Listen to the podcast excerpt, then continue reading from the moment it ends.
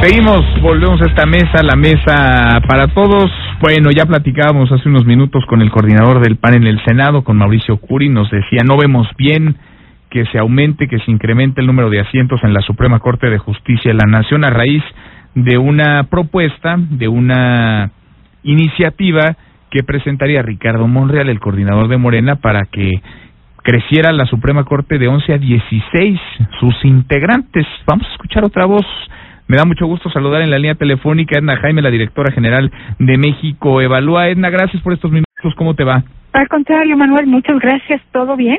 Qué bueno, me da gusto. Oye, déjame antes de que toquemos el tema, hoy pues ya tomó protesta una integrante más del Sistema Nacional Anticorrupción, fundamental, importantísimo. La corrupción que ha no solamente ocupado cada vez más espacios en los medios de comunicación, sino que ha permitido también a los ciudadanos conocer de escándalos y de abusos desde el poder. Están ya completos, digamos, en el sistema.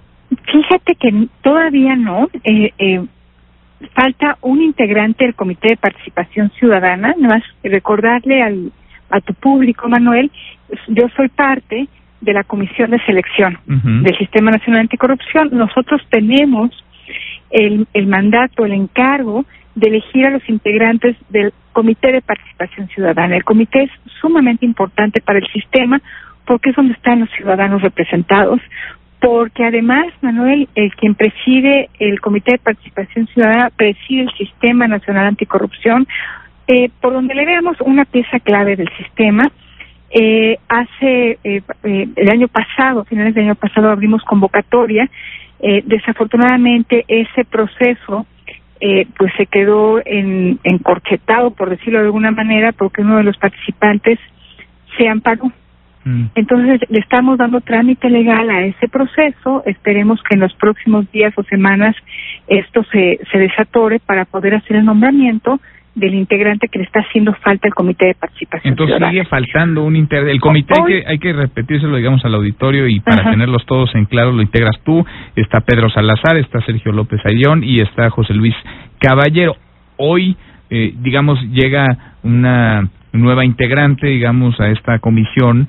Eh, está Rosa María Cruz Lesbros, Rosa María falta, Cruz falta una. falta una. El nombramiento de hoy eh, surge de una convocatoria extraordinaria por el hecho de que Luis Manuel Pérez de Hacha, uno de los eh, cinco integrantes originales del Comité de Participación Ciudadana, presentó su renuncia el 9 de enero. Entonces teníamos que eh, buscar su reemplazo, entonces lanzamos una convocatoria extraordinaria y lo que se desahogó hoy, el nombramiento que otorgamos hoy, es a quien va a sustituir a Luis Manuel Pérez de H en el periodo 2019-2021 y es Rosa María Cruz Lescos. Hay todavía dentro del CPC, el, Comité de Participación Ciudadana, un asiento vacío. Mm. Y esperemos que en las próximas semanas esto se desatore para poder, Manuel, tener al CPC completo. Este cuarto integrante era sumamente importante porque la Comisión Ejecutiva, este es un órgano dentro del sistema, que tiene en su encargo el impulso de la política nacional anticorrupción, pues no estaba conformado. No podía conformarse porque necesita necesitaba por lo menos cuatro miembros del, del CPC. Entonces, afortunadamente hoy ya hicimos ese nombramiento, el perfil de Rosa María es realmente idóneo, creemos que va a ser un gran papel, pues para seguir apostando al sistema. Eh, eh, Manuel, yo sé que eh, las preferencias de esta administración parece que van por otro lado, dicen que, y lo, ha manifestado el presidente no solamente en días recientes, lo ha hecho durante en, repetidas ocasiones que el Sistema Nacional Anticorrupción le parece una burocracia y pues yo lo que quiero decir al respecto es que vamos a poder controlar la, corrupción cuando tengamos las instituciones de Estado para poder prevenirlo, para poder detectarlo y para poder sancionar. Pues sí, sí, sí, No hay atajos, no hay salidas mágicas. Yo celebro a los políticos honestos, pero en realidad promovemos honestidad cuando tenemos buenos controles, pues cuando e-, existe realmente la amenaza de sanción para quien viole la ley. Y un aparato público va a funcionar correctamente cuando tengamos eh, los controles bien puestos y tengamos instituciones de Estado con capacidad para detectar eh, eh, actos de corrupción y sancionar. Porque honestos y deshonestos, pues los hay en todos los partidos y justo se trata de que los partidos no metan las manos en un asunto como este, porque ya hemos visto cómo nos ha ido a lo largo de muchos años cuando así lo hacían. Oye, Edna, eh, preguntarte sobre el otro tema. A ver, el senador Ricardo Monreal eh, propone que se cree una tercera sala en la Suprema Corte de Justicia de la Nación, una especializada en materia anticorrupción. Esto haría pues eh, que la Corte incrementara el número de sus integrantes, que pasara de 11 a 16. ¿Cómo lo ves? Mira, Manuel, está íntimamente ligado a lo que hemos hablado eh, eh, sobre el Sistema Nacional Anticorrupción. Yo no sé si esto es una iniciativa aislada, porque dijeron que esta tercera sala en la Suprema Corte de Justicia de la Nación, pero que entonces ya no se iban a nombrar a los magistrados eh, especializados en temas anticorrupción del Tribunal de Justicia Administrativa.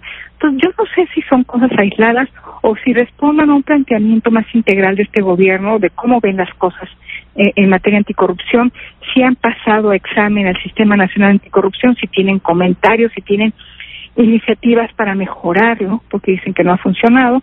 Entonces, lo primero que yo quisiera descifrar es si estas son iniciativas aisladas, si responden a un planteamiento, a un diagnóstico, me parece clave. Ahora, entrando en la materia, me parece que no tiene sentido. O sea, eh, lo que necesitamos es la impartición de justicia en materia administrativa y esto lo hacen el Tribunal de Justicia Administrativa, para eso está planteado, por eso es un un pilar tan importante del Sistema Nacional Anticorrupción y pues sí necesitamos especialización dentro del tribunal para ver temas que tengan que ver con responsabilidades administrativas graves. Sí, sí. Cuando hablo de responsabilidades, responsabilidades administrativas graves hablo de cosas como el cohecho, el peculado, todo esto eh, está previsto en nuestra ley de responsabilidades. Eh, la reformamos hace poco y ahora necesitamos quien pueda juzgar estos casos, quien pueda impartir justicia, quien pueda aplicar la ley con base en las modificaciones que hicimos. La ley de responsabilidad de servidores públicos está en el corazón de la reforma al sistema al, al, sistema nacional anticorrupción. Entonces sí necesitamos impartidores de justicia en este tema. Esto no lo hace la Corte. La Corte tiene otras funciones. Entonces no se justifica que la Corte incremente en cinco sus integrantes. Mira, la segunda sala de la Suprema Corte de Justicia ya de temas administrativos. Sí. Entonces, lo que necesitamos son impartidores de justicia, eh, eh, pues ahí donde se presentan los casos. Eh, en, en, el Tribunal de Justicia Administrativa. No en la Corte, no en el Poder La Corte Judicial. revisará algunos asuntos, por supuesto. Un amparo tiene funciones muy especializadas de control constitucional. Sí. Entonces, eh, pues sí me parece, no le encuentro el sentido. Y te digo, que puede ser que hay un planteamiento que todavía, que todavía no conozcamos y que una de estas piezas se les den sentido tal tal como está presentado no hace sentido. No hace sentido y ves un riesgo por incrementar el número de, de ocupantes. Veo un riesgo muy muy grande por la coyuntura que estamos viviendo. Eh, es un presidente que tiene control del legislativo el Poder Judicial es un contrapeso con muchos problemas. Yo no digo que no los tenga y que haya muchos aspectos que, que mejorar de la impartición de justicia, pero sí en este momento el, el ampliar, el tener una nueva sala con cinco nuevos ministros, dada la configuración política, pues implica el riesgo de que el presidente tome control del poder.